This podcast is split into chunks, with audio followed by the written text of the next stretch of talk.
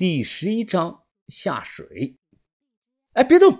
我慌慌张张的跑过跟前，朝盆里一看，于于哥呀，鸭子呢？我感觉自己语气都有点颤抖。于哥扭头望了望伙房，笑着说道：“哦，那是把头昨天从市里买的吧，在盆里了。”看我呆住了，于哥继续的说道：“中午咱们吃香醉鸭吧。”上次过节不还剩了两片二锅头吗？我全用上了。我跑去了厨房，看到鸭子泡在不锈钢的大盆里，身上的毛还没有拔，酒味很大。咽了口唾沫，我抓起鸭子使劲的晃了晃，它不动了。于哥跟着进来，说道：“云峰，这鸭子灌了酒，不但能去腥杀菌，还能啊软化血管，这样放血的时候啊就会干净。”吃起来会很嫩的。等下我再拔毛，调点水，葱姜段爆香，大火把酒的甜味逼出来，那这道醉鸭绝对是一绝呀！我提溜着翅膀左看右看，于于哥呀，你知道把头买的这个鸭子多少钱吗？十三，二十？呃，不是，是是十万。哦，那还行。啥？这鸭子多少钱？我苦着脸说：“十万可能都不止啊！这是把头从南派水猴子那里借来的，押金给了人家十万。要是咱们用完鸭子还给人家，押金还能退；要是死了，不但押金退不了，还得赔钱给人家。”哎，等等，哎，你等等，你让我缓一缓。于哥不相信的问道：“哎，你不是在跟我开玩笑吧？”啊，于放，他指着鸭子说。这是金子做的还是银子做的？我又解释了一遍。于哥有些慌了，他着急的说道：“哎呀，那那那赶快呀！我还没动刀呢，把它泡到水里啊！不行，直接灌水，看看能不能缓过来。”水鸭子和旱鸭子不一样，不能离水呀。我鼓捣了半天，鸭子还是没有反应。一问才清楚，于哥之前直接掰开鸭子嘴，给灌了一瓶半的白酒。哎，说死了吧，还有点温度；说没有死吧，又怎么晃荡都不醒。其他人陆陆续续醒来，早上喝米汤，吃早饭。把头吃着饭问道：“鸭子呢？云峰，怎么笼子都没了？昨天不是放这儿了吗？”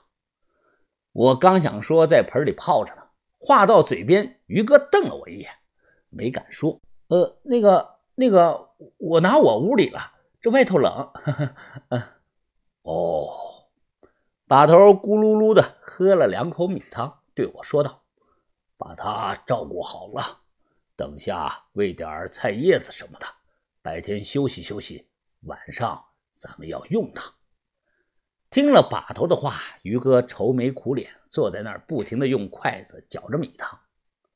吃完早饭，把头和薛师叔去西屋商量的事儿。我和于哥慌慌张张地锁上了厨房的门。于哥的计划是他饭一饭，看能不能饭过来。结果一直等到下午四点多，还是不行。又是扇风，又是打脸，又是掰眼睛，看都没有反应。于哥由急变怒，他直接把鸭子拍在了甩菜案板上，又拿起菜刀，砰的一下砍到了菜板子上。菜刀和鸭脖子的距离不超过一厘米，嘎嘎嘎嘎嘎嘎嘎嘎嘎嘎！突然，水鸭子突然活了，嘎嘎叫着，扑棱着翅膀摔到了地上。这他妈是吓醒的还是啊？活了，活了！哎呀，活了！于哥一把抓了起来，把鸭子塞到了笼子里。我也松了一大口气呀，要不然肯定会被把头骂。这个东西就不是普通的东西，我了解了一些呀。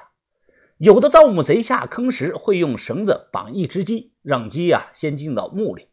这是因为如果碰到一些密封性好的大墓，空气中可能有有毒的气体、甲烷或者是超标的二氧化碳。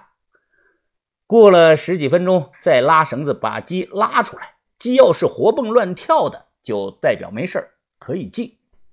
这是真事儿。像马王堆墓，当时打开时候啊。有工人蹲在地上抽烟，结果墓里瞬间就喷出了两米多高的蓝色火焰。当时有报社的记者拍下了那张照片，晚上看啊，就跟鬼火一样，水浇不灭，深蓝色的火焰。掏水洞子鸡不会游泳，所以啊，只能用这种训练过的水鸭子。训练这种东西啊，就和鹧鸪婆训练猫头鹰一样，王磨盘训练找金珠一样。训练方法就是不传之秘。至于为什么叫回声鸭，有两种说法。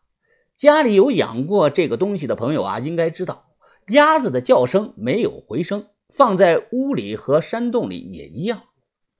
国外有专业人士在实验室里做过研究，最后得出来的结论是，鸭子的叫声不是没有回声，而是变成了一种回声重叠，只有鸭子自己能够听到。另外一种解释啊，就比较玄乎了。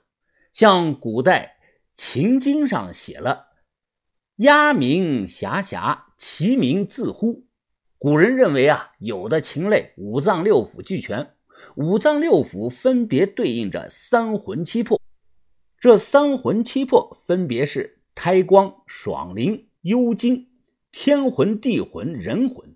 七魄指臭肺、除秽、飞毒、吞贼、雀鹰、伏翅、狮狗说：“因为水鸭子啊少了七魄中的雀鹰，所以啊能看到神鬼之类的超自然的东西。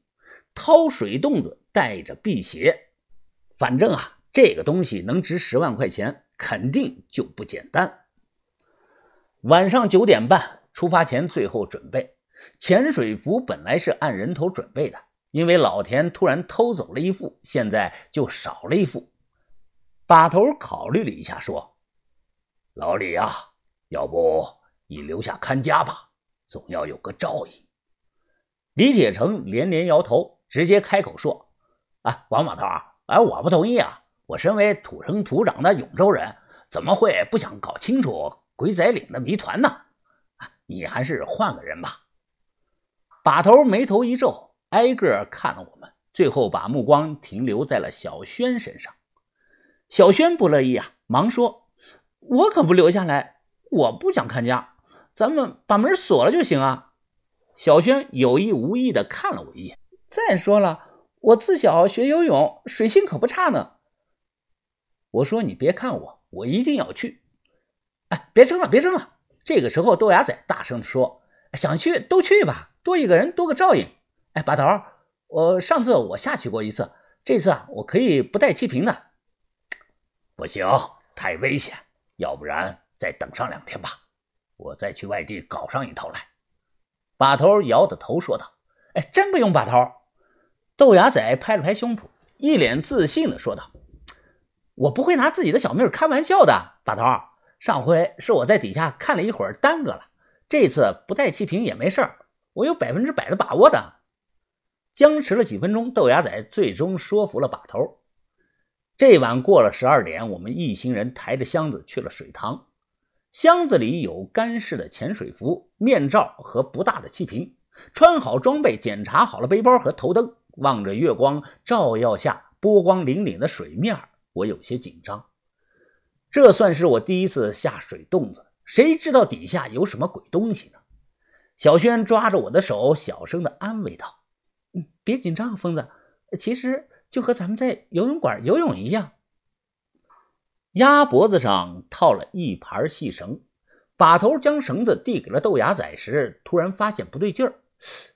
这个这个鸭子怎么走路这个样式呢？豆芽仔这个时候啊，已经脱了衣服，穿着红裤衩子，背了个包。